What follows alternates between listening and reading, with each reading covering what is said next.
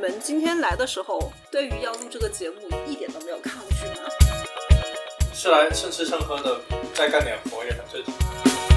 欢迎收听秋季酒聊。那么今天呢，我们的节目又加更了，大家意外吗？意外，嗯，告诉大家一个好消息，我们秋季酒聊已经上线了 Spotify。如果呢，我们有一些话题不小心触碰到了我们也不知道的敏感神经的话，在小宇宙下架的话，大家可以去 Spotify 来找我们。今天是什么主题？要说这么这么沉重的话呢？当然，就是跟每个人都相关的是经济。那么呢，经济的是好还是不好？是景气还是不景气？是上行还是下行呢？我们从国家的统计局的数据和人民日报的口径当中，已经拿不到特别直白的描述了。那所以呢，我们只能从大家的工作经验当中找到一些判断吧。两位嘉宾跟大家打个招呼。大家好，我是不归。大家好，我是佩奇，佩奇是什么时候开始参加工作的？一八年参加工作，四四整年，四整年，不归呢？我比你早早个几年吧。这四年的一个工作经历当中，你会觉得从你的工作中感觉到，就是整个经济大环境或者你们行业的一个所处的一个处境，有什么很明显的变化吗？嗯，其实从我个人来讲，我觉得嗯，感觉不会不会特别明显。但如果从公司啊，或者说那些领导层层面，在营收层面来讲，他们肯定会比我更明显。因为作为一个毕业四五年的一个职场，算是呃半新半旧的一个角色来讲，过去五年其实是个人的上升期，但是在我接触下来，最大的感觉应该是最近两年会有比较明显的变化。就特别是疫情之后，疫情我们公司，我现在的这个公司大概在家办公了半年，然后可能那半年公司在各个项目上，因为我们是一个市场研究的一个企业，然后可能那半年就完全没有，所以，然后可能那个时候就什么停薪，不是停止加薪，然后可能就限制呃限制招招新人这样的一个整体的节奏，那个时候就会感觉哎，是不是一个防御性的一个策策略？但是呢，最近一年来讲，给我最大的变化其实并不是来自于我们公司，而是我们的客户。我会发现客户越来越抠了。就以前，以前可能项目多、预算多的时候，可能就不会有很多因为钱的问题，然后需要去 argue 的事情。但是今年这种事情特别特别多。就以前大家签了一个框架协议啊，今年就按照比如说各个单项的服务按照这个价格来结算啊，但是最近的客户就开始开始自己自己去质疑自己的框架协议是不是？哎，你怎么报这个价格？我说啊，这个是我们年框里面的价格，然后他说不行，这个价格太贵了。所以就这种事情会越来越频繁的出现在各种客户身上，这就会让我觉得，哎，那肯定是他们自己的预算也被砍，所以导致我们在作为一个呃服务提供商的角度，他们给给到我们的钱也是会越来越紧。然后另外一方面就是从我观察下来，大多数的客户的业务偏向于更刚需、更防御的一些项目。就以前可能会有很多市场，哎，我们以前可能会聊到很多像新消费啊，大家就会想要搞点哎以前没有搞过的东西。但现在大家做的可能还是会偏向于保守，然后不是那种扩张型的业务咨询的需需求，这是我最大的感觉。这主要是这半年，对吧？嗯，应该也不是这半年，其实客户的收紧是从其实我觉得从疫情之后，基本上就开始，包括我们在市场上看到新的东西越来越少。就比如说我们现在像快消、饮料这一块，都是元气森林当年可能也是一一八一九年还剩下的概念，之后再也没有人提出什么新概念。然后从生鲜电商之后开始，整个互联网电商也没有什么新的东西，手机啊什么的也是偏向于饱和的状态。就不会，大家不会去花钱再做一些前瞻、前瞻一点的，然后可能有一定风险的事情。那么你们公司停止加薪这个大的政策是从什么时候开始的呢？呃，其实停止加早薪，早于客户的这种收紧，还是晚于客户的收紧？嗯，停止加薪，我觉得，我应该现在没，现在又又放开了吧？应该是二零年疫情刚出现的时候，防御性的一些事情。客户的钱越来越少，研究的方向越来越具体。你们公司的收费服务费会有相应的一个相应的调整吗？这个可以讲吗？其实我觉得，我其实其实就是就是砍价嘛，就是大家但呃，因为人力的包括说专业服务这一块，人力的费用其实是相对可弹性的，就比如说可砍的可砍的。然后我们本质就是一个卖人力的，卖人力的一个卖人力卖时间，卖时间的一个一个公司。然后当整个市场它上面的钱少的时候，哎，你的时间也就相对不值钱。然后大家会觉得，哎，那如果不做的话，那我我可能，呃，我钱太少，你这个收费又超过了预算，那我就不做了，我就把这个项目可能就直接取消了，有可能。我最近也遇到过很多，嗯，可能我们谈的已经差不多，哎，下个星期要开启的项目，突然就说，哎，我们整个集团某某一些很大的企业，然后他就会很大的客户，他就说，哎，我们整个预算砍掉了，然后这个项目我们先取消，然后取消了，先叫叫停，叫停了一个月、两个月之后就变成取消了，这种事情还是越来越多。然后以前可能，比如说，呃，一百万的一个一个体量的服务服务项目，可能现在客户希望五五十万、六十万就要把这个搞定。但其实对于我们我们这种企业来讲，它本身需要投入的时间成本、劳动，包括说智力、智力的投入、经验的投入，其实一样的。但是就大家钱少了嘛，只能这么讲。嗯，曾经管理咨询在我心目中是一个旱涝保收的行业，就不管怎么样，就是经济是好是是坏，永远 都会有客户在，永远都会有入账的。就基本上你们的业务不会受太大的影响。就那没想到哈，看来看来是我的一个认知偏差了。其实这种影响只能说，所谓的旱涝保收，就是保收是保基本的对生存肯定是没问题的，对，因为客户在呃市场景气的时候，他有市场景气的问题。景气的时候，大家会想，哎，我人什么时候我会怎么去砸钱？哎，我砸钱怎么砸会更更有效率？但是呢，像在不景气的时候，大家会想着，哎，我有限的钱我要怎么花？这个对他们来讲也是一个对投资的成本，其实试错的成本就变了。对，以前可能嗯，比如说市场上钱很多，他们嗯客户拿能拿到很多预算、很多融资的时候，他们就会有更多的野心，然后去呃试错。在这个情况下，我们可以接触的呃项目类型跟项目的预算就会很理想。但是呢，像在现在这种情况下，虽然它预算有限，但是它面临的问题变得更具体了。它面临的问题就是我我做不好，我就我可能会死。然后以前可能是做不好这个这这可能几千万、几个亿的项目，那大不了黄黄了就黄了。所以他们心态是不一样的。从以前是呃求增长，到现在是保保障基基基本基本面的这个问题。因为现在发现，其实连活下去，很多企业连活下去都是需要费尽一番一番心思，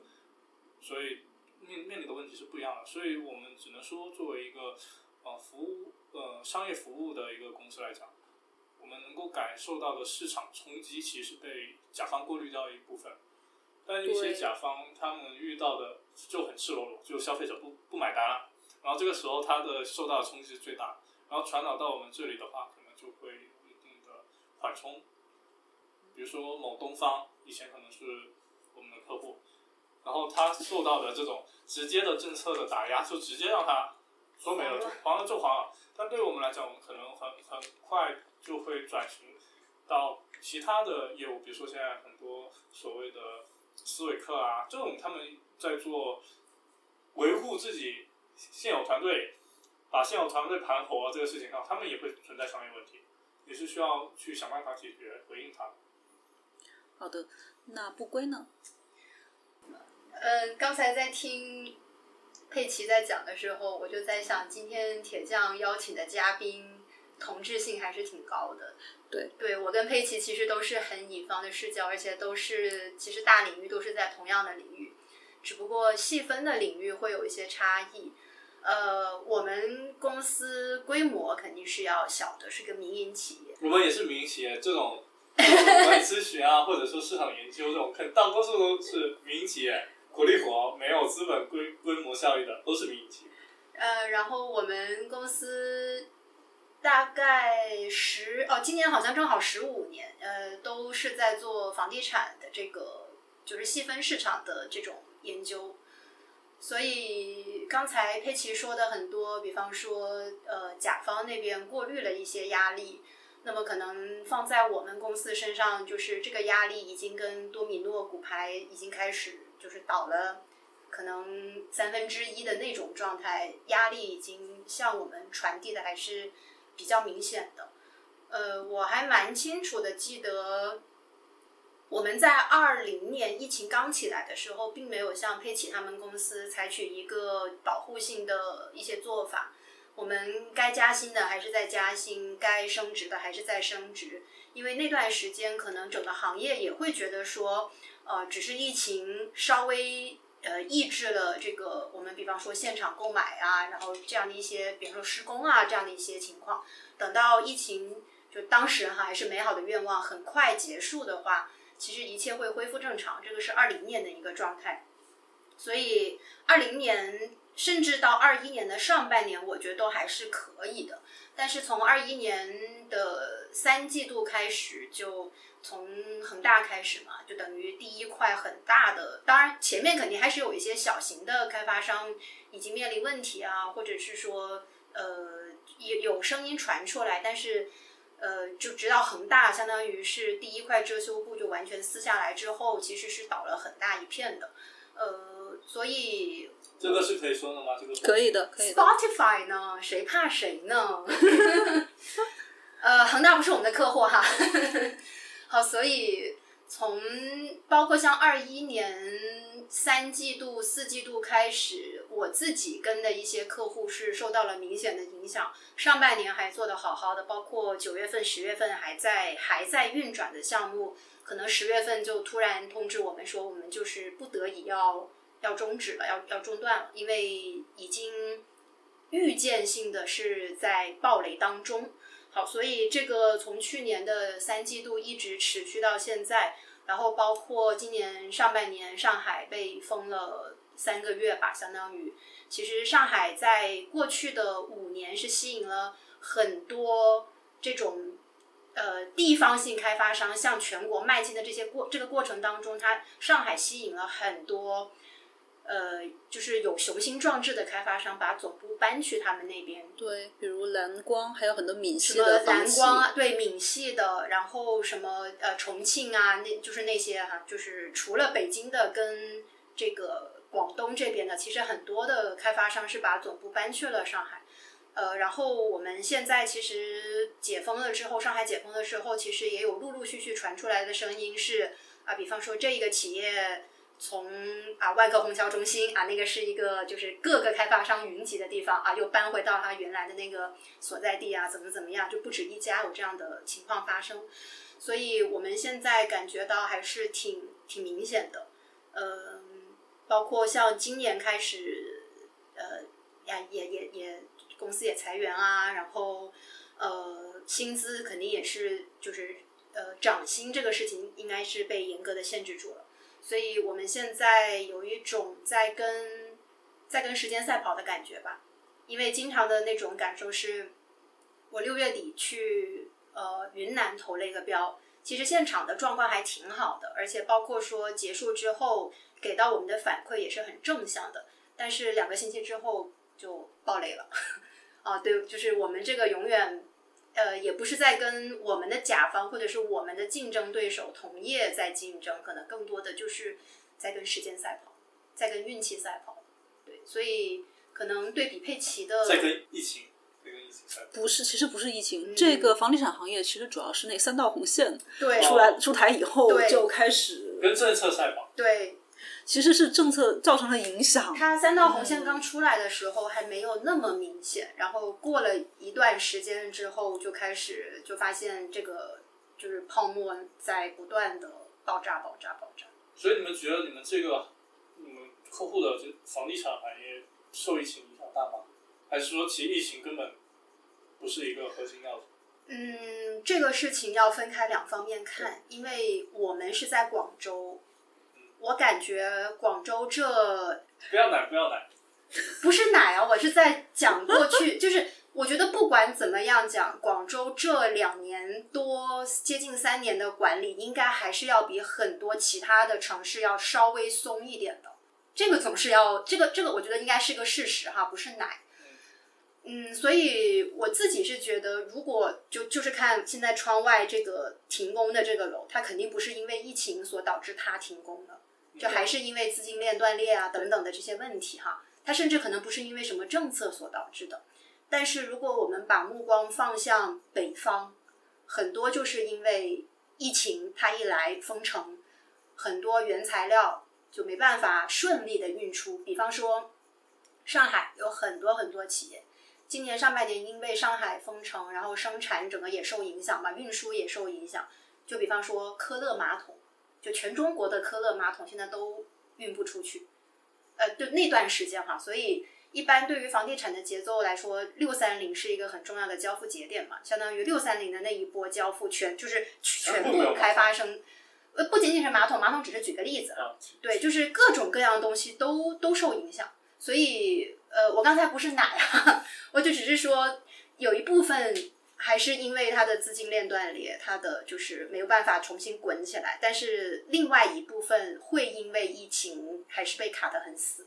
暴雷，它资金链断是导致它的客户没有办法再继续去使用他们的服务，就客户可能都都破产了。嗯嗯。对他们直接影响的，但是呢，就是交付的一个延迟，那就是另外一码事了。对，就是就是对他们对他们的工作的流程或者是工作的工作的复杂度进行另外一个维度的考验了。就当然这是个题外话哈，我会觉得其实呃，像房地产建造不是说建造什么呃快消品的那种概念，因为快消品它的建建造周期很短嘛，你一瓶水对吧？嗯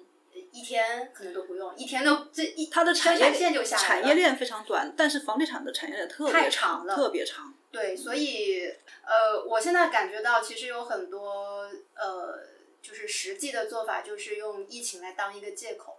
可能要分开两件事情来看。本来这个行业的发展呃不是那么的健康、健康正规，然后现在疫情一来了，其实又感觉是有一块遮羞布。好，当然这是个题外话哈，题外话。嗯，但是归根结底就是让你们失去客户，让客户消失的主要原因还是那个，还是三道红线。因为我记得好像一九年，我们公司我是一六年进我们公司的，我们公司当时连续好几年，可能到了年底十一月份、十二月份，还会有很多客户想跟我们谈合作，但是那个时候我们是基本上，呃，没有办法满足的，是会拉闸，不会再去谈新项目的。但是到了这两年，其实还是或多或少那个角色转换蛮大的，池子在那个在变小。嗯，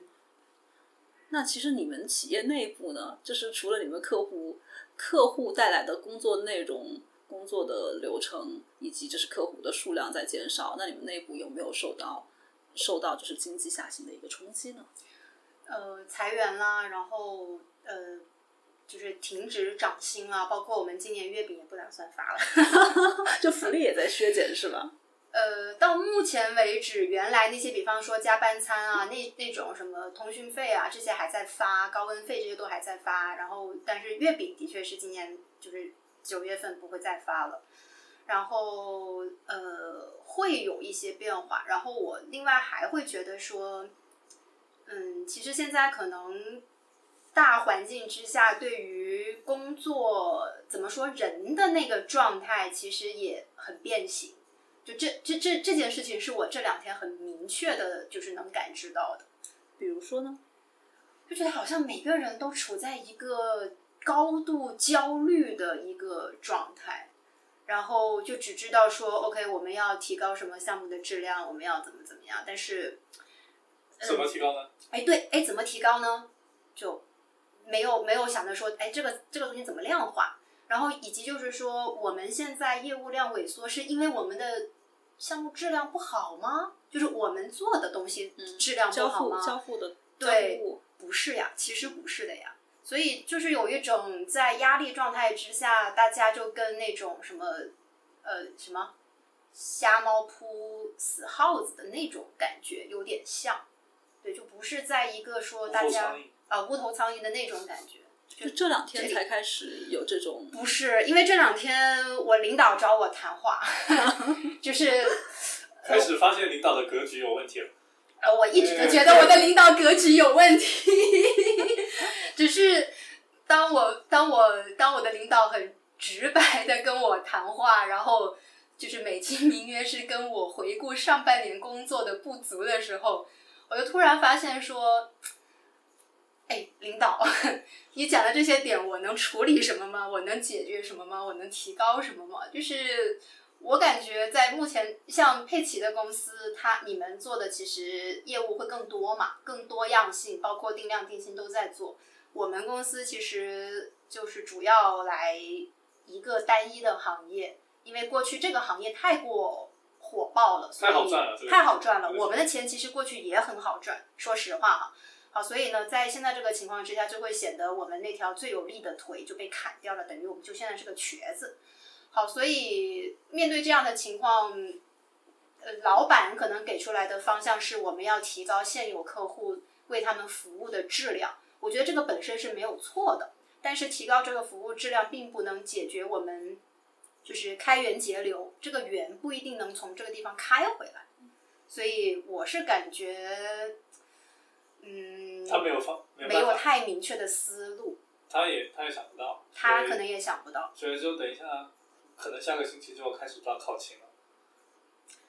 我我领导一直想抓考勤的呀。那说明还没有，还还还没有到那个程度。等到他连哎发现哎我们工作质量上去了，还是工资业绩还是不太行的时候，那就抓考勤吧。因为前两天领导跟我谈完，他有就是他透露出可能会采取降薪的这个做法，所以当时我就在想说，钱赚的要变少了，然后在这里工作还不开心，哎，我也觉得反正这种感觉也挺挺微妙的。我领导天天就在说居民消费的信心下降，他他自己的归因会觉得，哎，我客户为什么变得这么抠啊？他说啊，大环境不行，经常会提到这个点。比如说我跟他说，哎，客户这些需求其实我们这个价格非常非常低，我觉我觉得不太合理。他会说啊，这个没办法，现在是大环境的问题。然后居民整一个消费的意愿降低，导致客户的日子也跑过。他是是这么跟我说的。然后他觉得能做的就是我们我们撑过这个阶段。他并不是说，哎，是我们的，哎，服务是不是不值钱了？不是的，是大环境的问题。然后他也会觉得，哎，疫情可能是影响了很大的一部分消费信心。所以像刚刚说的，哎，我们像什么升职加薪啊，这种可能也会比环境好的时候肯定是要更更麻烦、更紧张更紧张一些。但是我觉得，哎，我我我我同事给我的感觉就是，反而大家会跳槽的意愿也变弱了，因为我们之前以前就是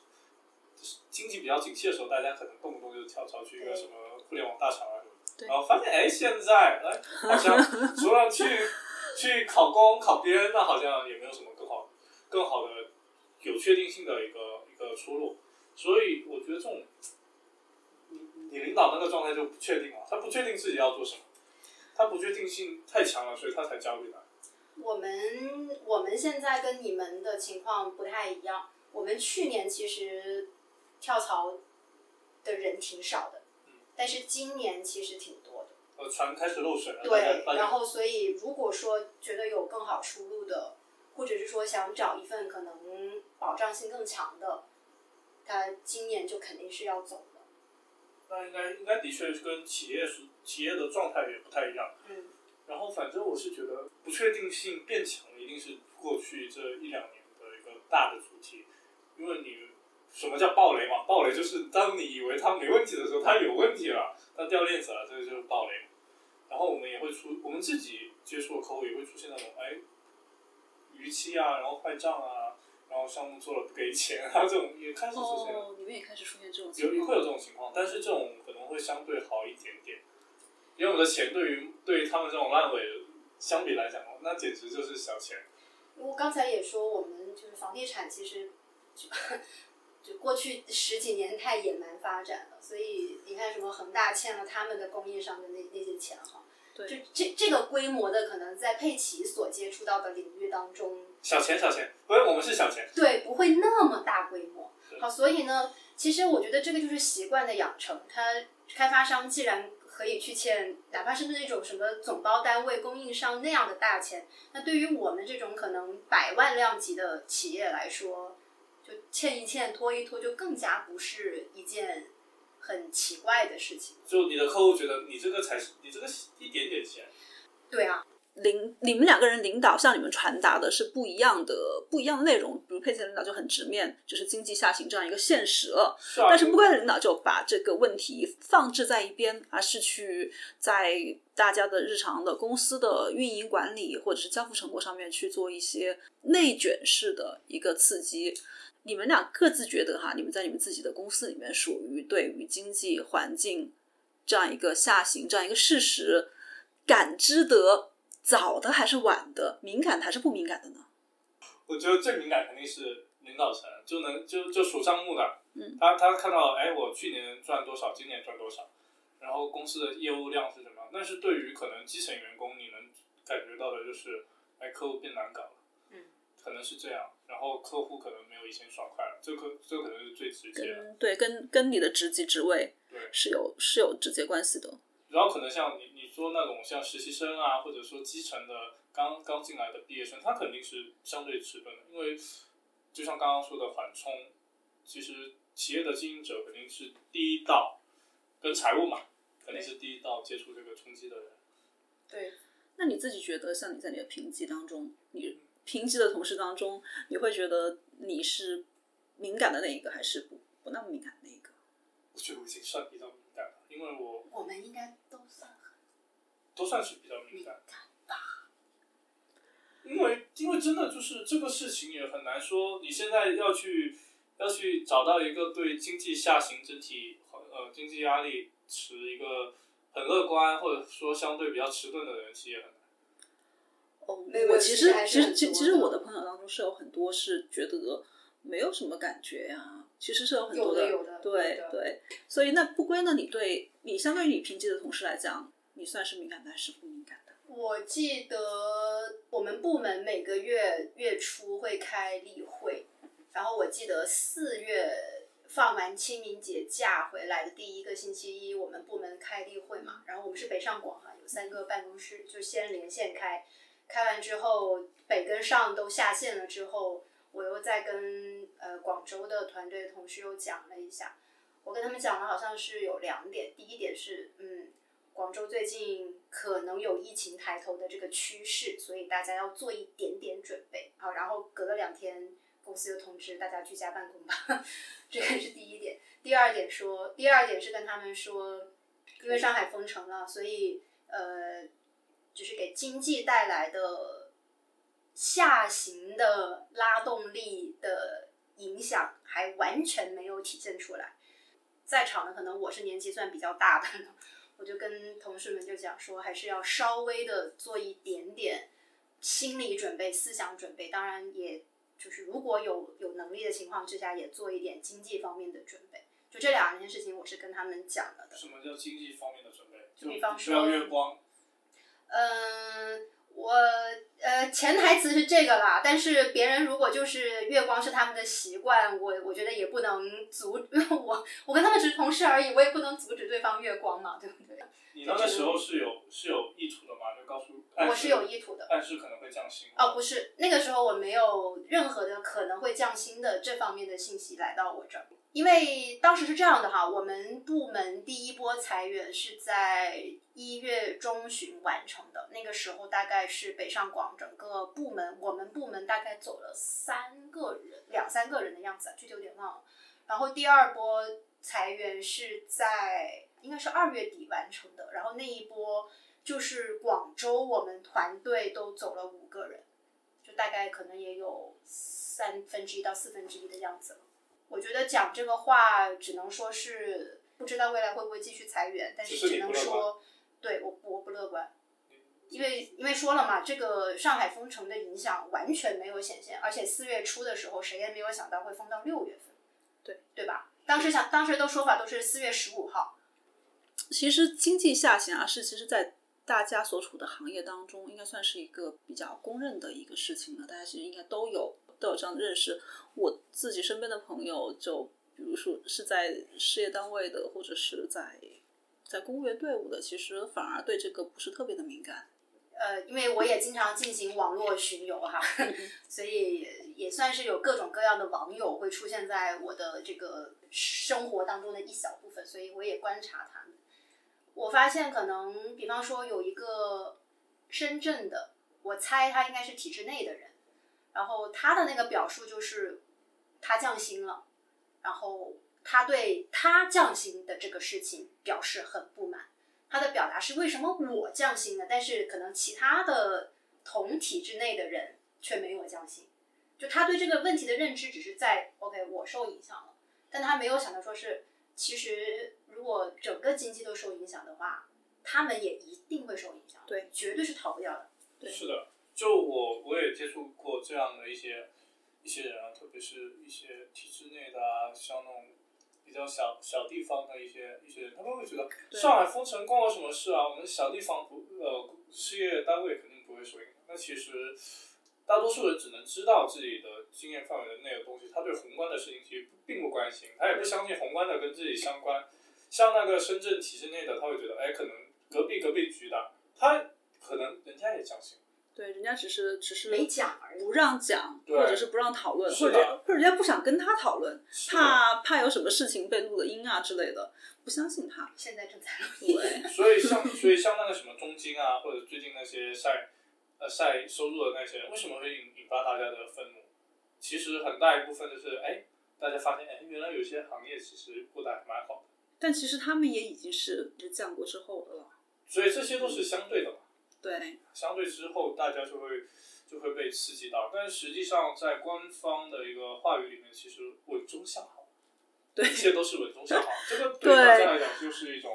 呃，可以麻木麻木大家感觉的一种说辞。对，企稳回升嘛，你从来不承认经济在放缓，从来就不承认经济在下行，突然间来一句企稳回升，就很好笑。就什么时候触的底呢？对，对是的，所以这个真的是底吗？其实大家也会对，这就是我下面想问的。你们觉得，就是未来的可见的五年之内，你们觉得经济会有一个什么样的趋势？不需要你们拿数据，就是你们嗯个感知嘛，嗯感知。我肯定是不乐观的，我是我对此相对还是比较悲观的。你是悲观的，对，因为因为从我们这个行业来讲，我们认为，呃，观念其实是最重要的。其实就你的消费行为、你的消费习惯，你所有的一切都是在取决于你相信什么。一个人如何去理解他的生活，理解他消费，理解他生活所需要解决的问题，所要进行的消费，这都是最关键的底层逻辑。当我们经过这样的一，就过去这三年的一个改变之后，其实消费者信心指数，这是我们公司会一直做监测的。虽然说它有时高有时低，但是我相信绝大多数人的消费信心在过去三年一定是受到影响的。刚刚说不确定性，不确定性给大大家带来的就是，我不知道我可能就像刚刚不归说的，我今天可能去买了个包，我下个月会不会有工资？在这个时候，大家的储蓄的意愿就会上升，大家投资消费的意愿就会下降，然后这个下降需要有一个很明确的信号，它才能够回升。然后就是像刚刚说的，哎，你到底了吗？当我们还在问你对未来五年有信心吗的时候，就说明其实是你没有信心。如果你以前当我们在谈论保八保保十的时候，那过去十十年前的时候，没有人会问你对未来五年的大环境是怎么看。当你开始问这个问题的时候，你就是对他没有信心。所以在消费信心从我们的角度来讲，我们这个行业客户最关心的就是我怎么让用户买我，我怎么让消费者买我，他们就让假如人家压根不消费，这就从观念的源头，我不动欲望，大家选择了压抑自己的消费，这就这就是我对未来五年的最大的一个判断，大家会省省着点花。嗯，现在房地产还没有停止暴雷，就是因为刚才我看了一下哈，就是八月十一号弘扬南京的那个弘扬就正式宣布违约，所以这个趋势本身并没有还没有得到遏制。然后在这个过程当中，其实我们也看到了，这个是这个是 B 端，我们也看到了，在这个过程当中，C 端的行为其实也出现变形。对我们之前讨论过的，就是呃，比方说像河南那种停贷、停工了之后停贷，我这个我个人主观上我是可以理解的。是，但是比方说我已经交付出来了，但是 C 端客户觉得说这个质量怎么那么差，或者怎么怎么样，因为这种原因而停贷，我主观上是不可以理解的。我也不能理解。我认为这个是 C 端客户在的违约行为。对对。好，但是呢，如果放在这样的一个整体的都是在违约的一个大环境下，好像又不，虽然我不能理解，但是好像发生这个事情又不觉得奇怪。这个市场仍然还是跟快销很不一样啊，因为我是觉得这个市场如果一旦开始出现，不是说局部的松动，而是说整体都开始波动的话，税收、对你的财政、对等等等等，全部都会受影响，就是啊，可能整一个这个地板都要翻过来了。对所以这个下行的趋势，我目前没有看到，没有看到一个镜头，没有是不是？看到一个镜头，对因为它跟零八年的情况不太一样，零八年还说什么强势四万亿，四万亿啊四万亿，强势什么就是救市，对吧？但是现在其实宽松了多少，我们也不知道了。嗯，所以，嗯，我我还是挺挺挺悲观的，其实。是因为因为其实中国最主要的投资拉动还是政府，但是现在连政府都没钱了，就很危险了。十年前，十几年前说我其实 黄黄金更重要，那对那时候那时候我还没感觉到这句话哈，因为那时候所有人都是很有信心的，对，用人单位急着招人，你随便跳无所谓的，乱换行业也无所谓的。但现在发现，嗯，你想随便跳，你想再再找到一个坑就找不到了。所以你会，我我刚刚就说嘛，就除除了像你你们那些同事会觉得，哎，船已经开始漏了的时候赶紧跳，但是像从我的感觉就是，我能感觉到大家对工作还是比较珍惜的，比两三年前要珍惜多了。对。然后现在大家都在谈，哎，要考公要上岸，这大概是我刚毕业的时候，其实大家还没有，虽然那时候已经很看好公务员，但是还没有到那个全民都去考公的那个舆论氛围。但是我发现现在，就大家对一个确定的安全的答案是非常非常看重的。是，所以你会发现最近大家都真的很喜欢考公，可能一些考辅导班以前没有以前没有人关注哪个演员是不是那个是不是事业编的，现在连一个易烊千玺考上一个国家考上一个大大剧院国家的话剧，国国家话剧院院的事业编都要去被全网去拿出来当个大事儿来说，我都觉得有点有点让我想不通。其实这个就是大家把这个当做是一个最重要的资源要来争夺。你说什么时候环境大环境会变好，那就是看大家还愿不愿意去民营企业，或者说考公有没有那么热。如果说一个环境只允许一种生物存在的话，那这个环境肯定是不好的环境。嗯，有问题的环境。如果说一个环境很丰富多彩，生生生态很多元，那说明这个大大环境就是对的。所以我还是期待，哎呀，民营企业各方面发展起来会好一点，他们自己才能活得。但是现在我发现，大家好像把这两个当做是两个对立面，然后好像是就所有的矛盾都在被激化，对对都在被两极化，就没有就中间地中间地带越来越窄的，留给中间地带的位置。嗯没错呀、所以这动不动就要调资本家，动不动就说要要要这个这个那个的。我忘了这个话题有没有跟你们说过了，就是 我们还是要珍惜现在还愿意就是正儿八经就是做实业啊，愿意就是愿意出来做生意，愿愿意愿意坚持的资本家，对，其实真的挺难得的了。真的 就动不动大家就现在都会把哎公家的跟民营企业画画上一个对立的符号号，但其实就老板可能凶凶一点点了，然后就会说啊，资本家怎么这样子呀？就是员工加班猝死，可能有很多个不同的不同的因素，但是就会说啊，资本家没人性。因为他变得越来越单一唯一，在这种情况下就很很危险，大家都只去觉得哎某个东西是对的，但但是这种观念很有可能会带来这种问题的加重。作为个体，你们觉得就是在未来五年，你们可能会有一些跟前五年比起来，你们可能会有哪些嗯消费习惯，或者是生活啊，或者是择业啊、工作呃职业上面有一些有哪些不一样的一个改变呢？我我大概在今年我改了一下我的微信签名，我改成了积极不乐观。我以前是难看分子，然后其实这个是我今年最大的一个变化，就是我以前我以前其实是一个非常乐观的人，乐观的人，我其实是一个很乐观的人，但是被被朋友以及跟被现实教育的之后的结果，就是我对未来不那么乐观。然后，但是不乐观的又能怎么样呢？五年这么长。这么大的一个维度，说实话，我连我连今年年底发会发生什么事情，我都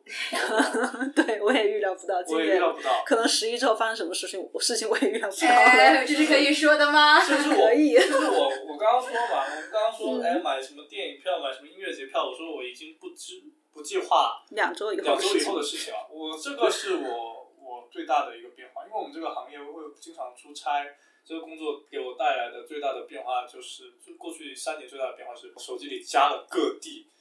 卫健卫健委各地发布的公众公众号，然后我熟悉各地的一个防疫政策的尺度。比如说我下周要去北京，我至今没有信心，我不能拍着胸口说百分百能去，我只能左右算一步，这就是我现在的。状态，但我又不会因为说，哎，我拿不准，我就不去了，我就不计划了，我就我就不干活了。个体层面，我觉得我我就呃苟苟一点咯，就不要那么冒进了。然后可能就像刚刚说的，消费上相对也要没那么细心一点，但呃不降低自己的生活生活生活标准，包括说你积极的去找到自己生活的乐子。没有人是为了因为大环境好而大环境不好而生活的。就佩奇说到找到生活的乐子，嗯，我也是这段时间感触蛮深的。我们七月份，现在是八月份，七月份其实是有有两个同事是主动离职的，然后其中有一个他跟我表达哈，其中的一个原因可能也是受到了大环境的一些影响，就是。呃，可能对对工作啊，或者是对生活本身有那么一丢丢的灰心，就是他他有跟我表达这个意思。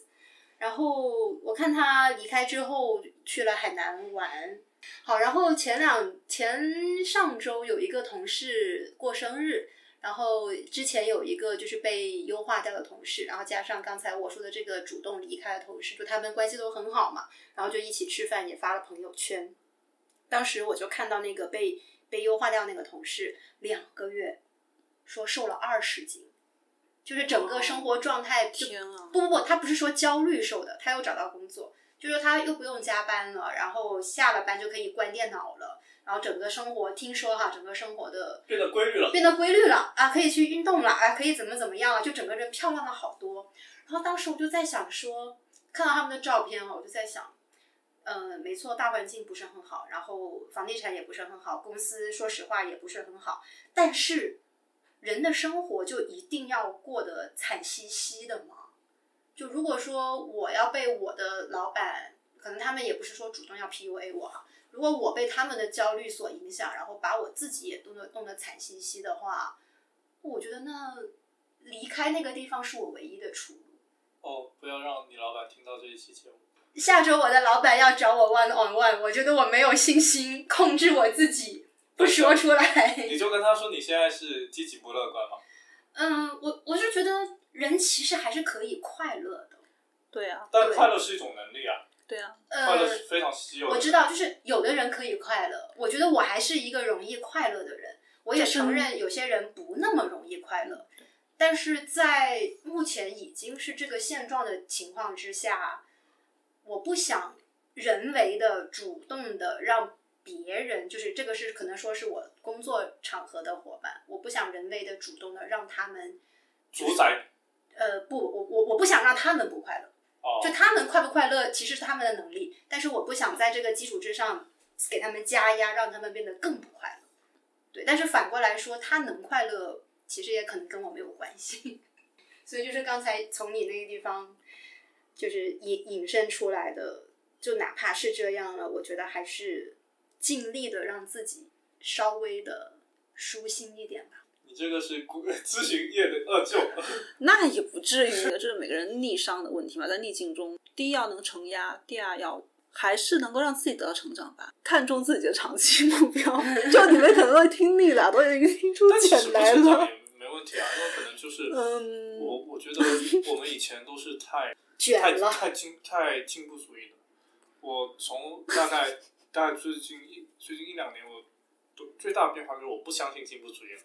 我开始意识到，哎，我原来哎未来是那么不乐观的情况下，我是觉得，哪怕可能你工作了三年五年，你没有一个很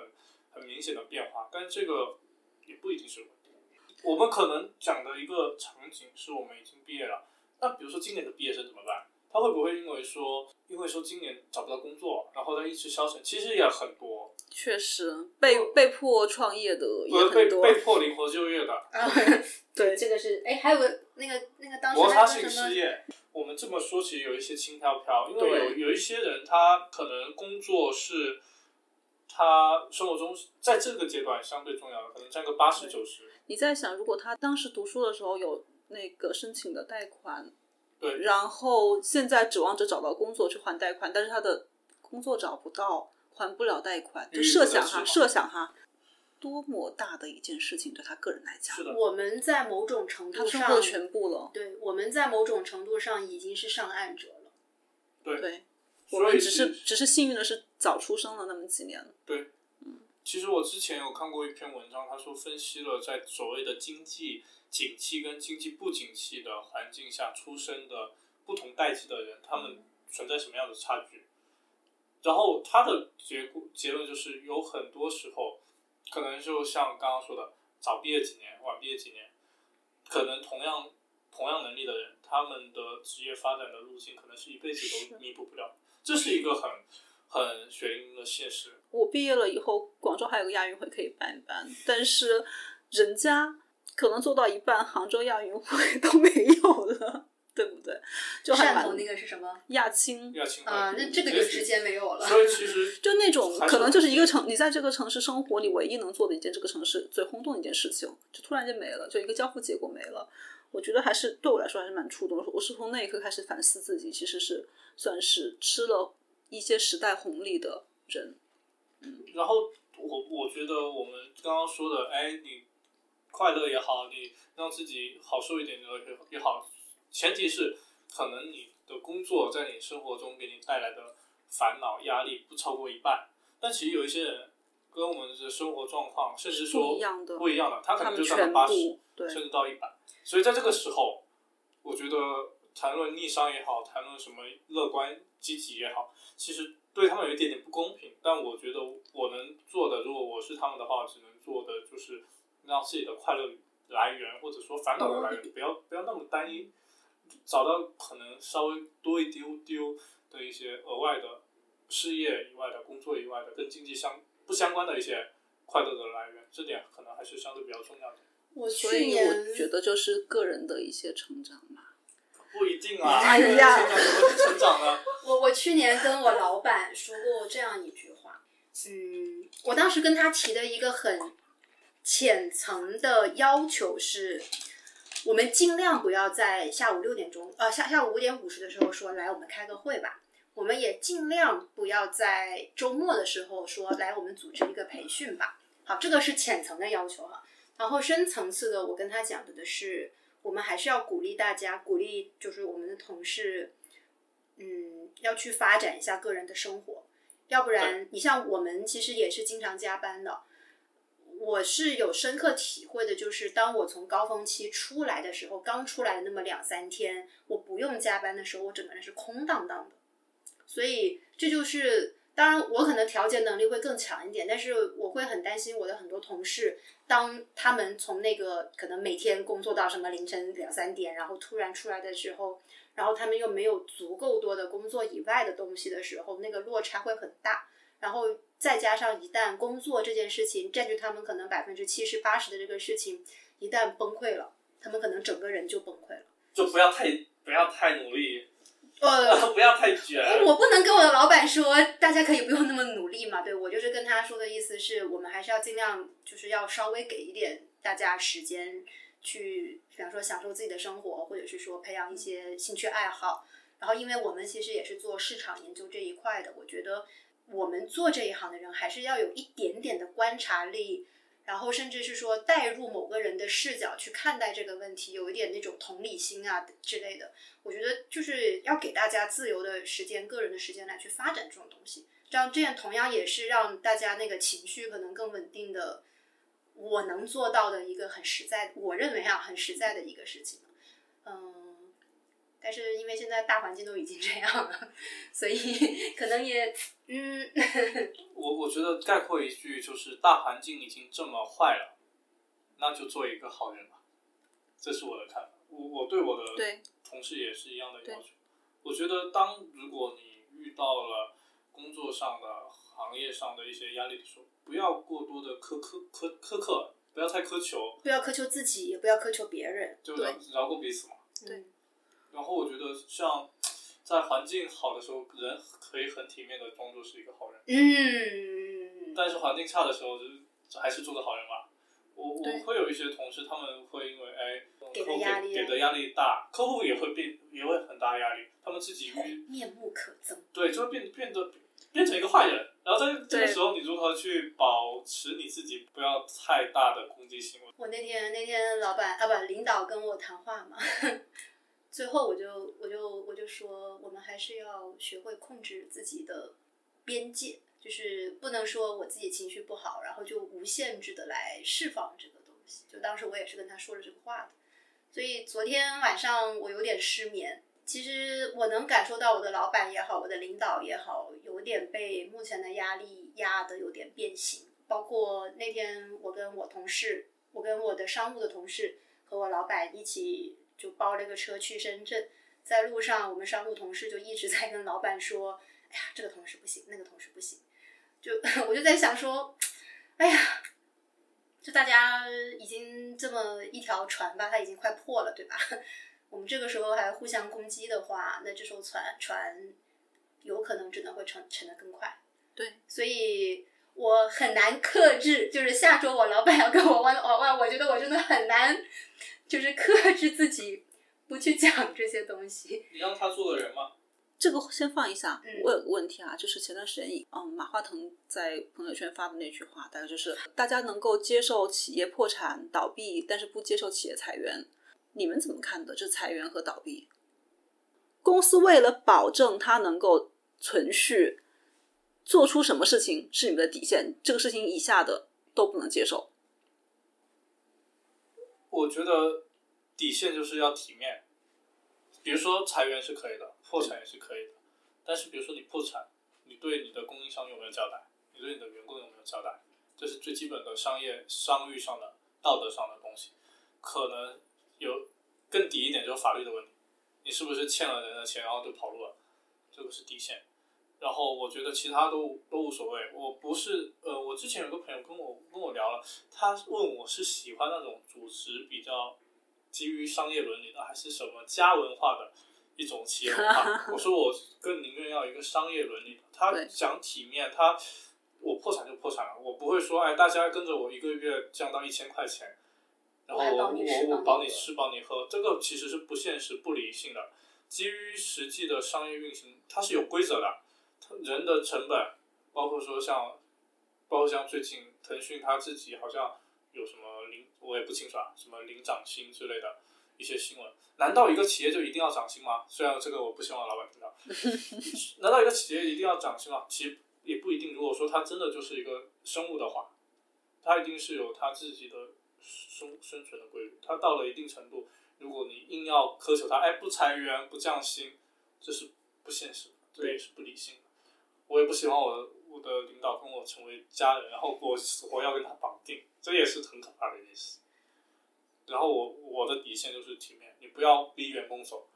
你不要说，哎，现在大家如果说都都调岗，调到一个上晚晚班的时间，不然你就走，或者说，哎，在上海封城的时候，全部人要去上海报道，不然你就你就辞职，就为了省那个裁员的补偿金，这种就非常不体面。做坏人其实很简单，做坏人只要你心一狠，你总是会有很多歪主意，但是你如何保证你的底线，这就是我的底线。我觉得我希望我的我的领导、我的公司至少是一个体面的人。呃，我们公司金额今年的合同金额应该同比去年可能就是少了一半，所以如果按照这个数字来讲的话，才一半都是合理的，而且合同数字跟实际的结算数字和能收到的钱又是在一步一步往下降的。我我觉得从这个数字本身出发，裁员裁一半也好，还是说大家降薪降一半也好。呃，合同金额降了一半，那么就肯定是意味着项目量减少了。呃，如果人员还像以前那么多的话，那工时肯定是减少的。对，所以那这样子情况之下，嗯，从一个公司运营的角度，他其实并不想说大家吃大锅饭，我就都统一，比方说降薪降一半，所以我还不如说裁员，根据这个数字本身哈去裁一半。对，这个这个是当时的一个。包括我们公司当时裁员也是按照这个逻辑去走的，呃，这个逻辑本身我是可以接受的。广州的这一部分，我们团队的人谈的时候，我都是在场，就是该是 N 加一还是怎么样的，其实都是在正常的去走这些步骤。包括我们有绩效工资的嘛，那个就是计件的那种绩效工资，就哪怕是这个人他已经离开了公司了，但是。在他还在公司的时候做的那一部分，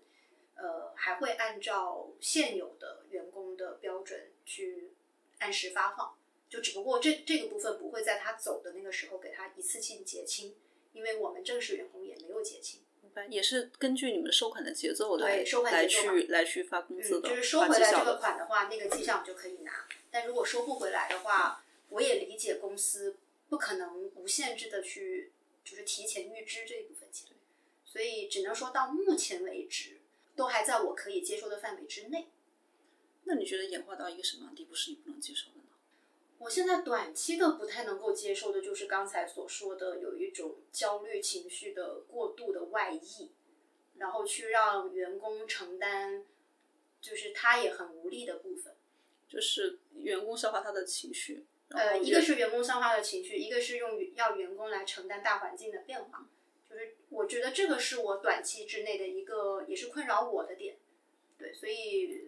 刚才我不是说我很难控制跟老板讲我觉得我可能还是要讲的，因为只要老板不是抱着说我干完今年我不干了，我就把把钱都给你们分了，我还能保住，对对吧？对就只要老板还不是以这样的一个态度来面对这摊生意的话，我觉得团队还是重要的，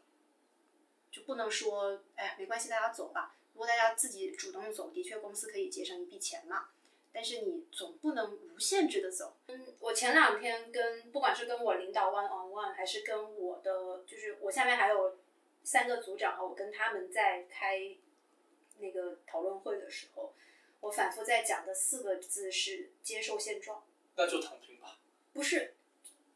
这这个躺平有本质区别好吗？这个现在这个大环境就是这样了。我在一定程度上，对于我们个体而言是不可能改变它的，所以我我就只能这很多事情我们就只能接受现状呀。其实不是接受现状，我认为是认清现状，认清事实。嗯，对这个现实条件，我们存在的外部环境有基本的认识。呃，对，这点也可以这么说吧，是是，对于很多人来讲，他没有这个这个有希望的资资本。其实我身边很多人，他后来就离开上海，然后就不奋斗了，不做不做奋斗逼了，就直接回老家。那那也很表示理解，因为在上海他可能也赚不到什么钱，然后生存压力、生存成本又又很高。不要放弃自己就可以了。你可以放弃一个城市，你可以放弃一个国家，你可以放弃公司，但不要放弃自己，不要放弃生活。生活终归是可爱的，这是我的，这是我的人生观。所以某种程度上，我并不喜欢“躺平”的这个说法。我也不喜欢，就有一个探索的一个一个心态在，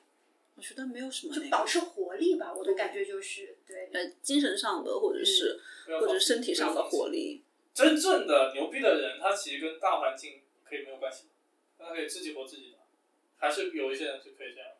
你指的牛逼是指财富上极其牛逼，还是说心态上心态？上心态上牛逼的，他可以无视大环境，因为因为说实话，我觉得以后可能不会像现在这么好。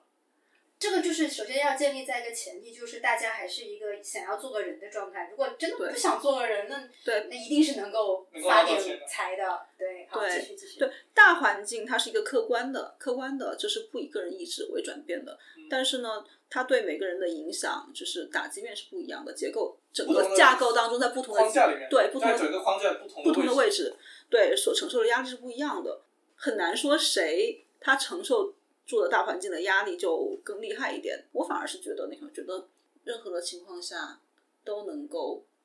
把自己保护好，同时还能够有有一点点余余温去温暖别人的人，是蛮厉害的。嗯，其实昨天我看了谷雨采访项标的一个对谈，哦，我没看它里面提到了，就是跟我们的观点有点有点类似。他就提到了每个人都要有自己的大后方，可能你的工作是你的前线，你的但是你的生活有很多大后方，他吃喝拉撒都在，把生活经营好，在这个时候其实反而很重要。我觉得过去很多很多时候是我们为了生活的部分，我觉得是以前我们太相信努力你就赚到钱。其实我觉得，哪怕是整个社会，其实中国改革开放四十年，就是因为这个风气，大家才让才让社会财富社会财富就是积累了那么多。我其实觉得，如果整个社会的风气都是努力就有结果的话，其实挺好的我我认为它不是个坏事。对，我觉得挺好的。嗯我，有付出，我就一定会有收获。对，这是一个 build up 的过程。对对，只不过就是现在就是可能这个公平本身它的那个基础已经被破坏掉了，它没有那个公平的前提。应该说是我们现在的大环境不是公平被破坏，而是而是努力就有回报被破坏了。可能有一些人努力了很多，但其实回回报很少；可能努力了很多，然后项目取消了，可能是这样就。黑天鹅把努力给给消解掉了，世界还是深度，多长时间，我们如果准备话题的话，不一定会比商标他们两个差